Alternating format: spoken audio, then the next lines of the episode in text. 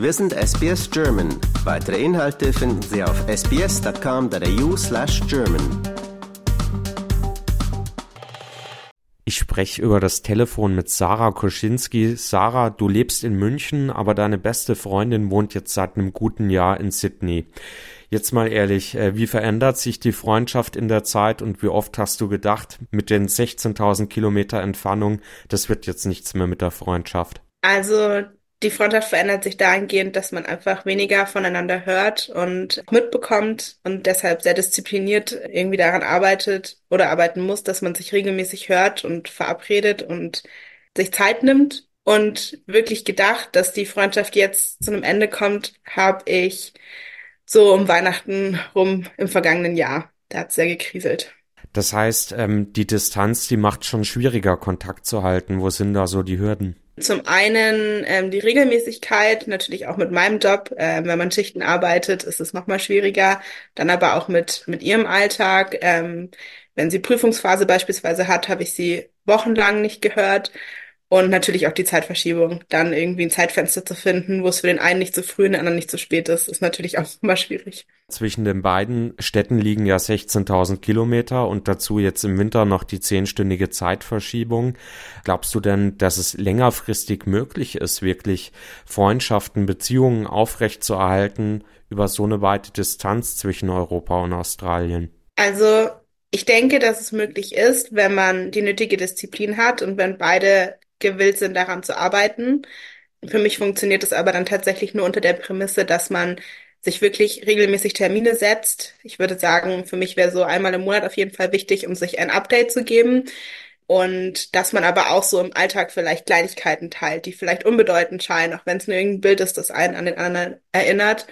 Und ich würde aber trotzdem sagen, dass meine Verbindung zu ihr so stark ist, dass ich schon glauben und hoffen möchte, dass wir das auch über einen längeren Zeitraum schaffen können. Ihr macht das jetzt schon seit anderthalb Jahren. Ihr habt es auch geschafft, bislang Kontakt zu halten. Ähm, was würdest du Menschen mitgeben, die ähm, quasi vor einer ähnlichen Lage stehen und vielleicht in Australien leben und irgendwie versuchen, ähm, den Kontakt zu halten zu den Leuten in ihrer Heimat oder wie in deinem Fall umgedreht? Ähm, auf jeden Fall gute Kommunikation. Also wirklich alles kommunizieren, auch ähm, wenn einen irgendwas stört, auch wenn es Kleinigkeiten sind. Ich schreibe ihr oft Briefe, ähm, teile mich ihr mit. Wie gesagt, versuche irgendwie über WhatsApp, wenn ich irgendwas sehe, was mich an sie erinnert, oder wenn ich gerade irgendwas teilen will, dann schicke ich eine kurze Sprachnachricht und sich vielleicht trotzdem immer bewusst machen, was man an dem Menschen hat und auch wenn es schwierige Zeiten gibt, sich darauf zu besinnen, was die Freundschaft eigentlich zusammenhält und vielleicht auch viele Dinge nicht zu persönlich zu nehmen und zu sagen, okay, auch wenn die Person keine Zeit hat, hat es vielleicht in erster Linie gar nichts mit mir zu tun, sondern mit den äußeren Umständen.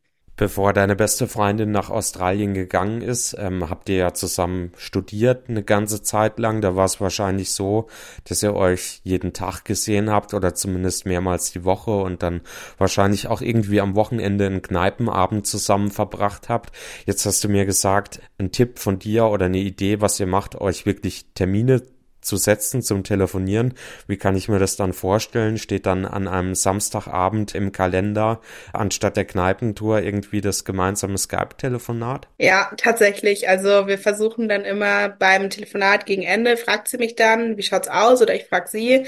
Aber tatsächlich ist es entweder so, dass sie früh für mich aufsteht, sprich irgendwie halb sieben, oder genau andersrum. Ich stehe dann extra für sie früh auf und ähm, ja, sie bleibt dann abends länger wach und dann trägt sie es in ihren Kalender ein und ich und da kommt dann tatsächlich auch wenig, was mich davon abhält, mich mit ihr zu unterhalten an diesem ausgemachten Zeitpunkt. Durch Corona ist ja Kontakt halten über die Ferne ähm, fast schon normal geworden. Wir ähm, telefonieren jetzt alle wahrscheinlich viel mehr mit Video. Jetzt ist es so, dass ihr euch schon länger als ein Jahr nicht mehr gesehen habt. Würdest du sagen, die Videotelefonie und das Chatten, das ersetzt den menschlichen Kontakt komplett oder fehlt dir das? Nein, also es ist definitiv kein Ersatz. Es ist natürlich super, dass es das gibt. Ich stelle mir manchmal vor, wir könnten nur über Briefe kommunizieren. Das wäre, denke ich, schlimmer. Aber für mich ersetzt es nicht dieses, sie ist als Person physisch im Raum neben mir. Ähm, ich kann irgendwie ihre Präsenz wahrnehmen. Ähm, das tatsächlich, nein. Das heißt, ein Australienurlaub ist geplant? Ja, genau. Also wir hatten das jetzt schon mal vorgehabt über Silvester vergangenes Jahr. Das hat leider aus verschiedenen Gründen nicht geklappt. Aber sowohl sie plant eventuell im Sommer vielleicht eine Zeit lang nach Deutschland zu kommen.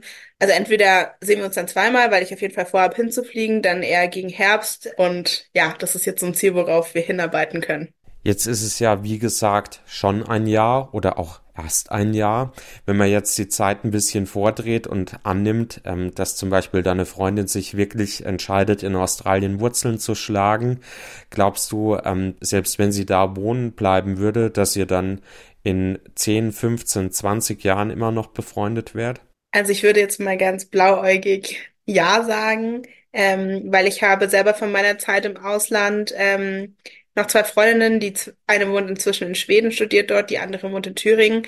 Wir sehen uns ungefähr einmal im Jahr. Es klappt auch in, seit fünf Jahren sind wir jetzt befreundet. Ähm, wir telefonieren regelmäßig, schreiben uns Briefe, schicken uns Postkarten, tauschen Sprachnachrichten aus und natürlich wäre es eine Herausforderung. Ich denke auch, es kommt mit Höhen und Tiefen, aber mir wäre die Freundschaft so wichtig und ich würde sagen, unsere Kommunikation, unsere Basis ist so gut, dass das auf jeden Fall halten würde. Sarah Koschinski aus München, vielen Dank für deine Zeit. Danke ebenfalls.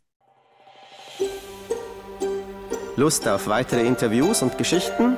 Uns gibt's auf allen großen Podcast-Plattformen wie Apple, Google und Spotify.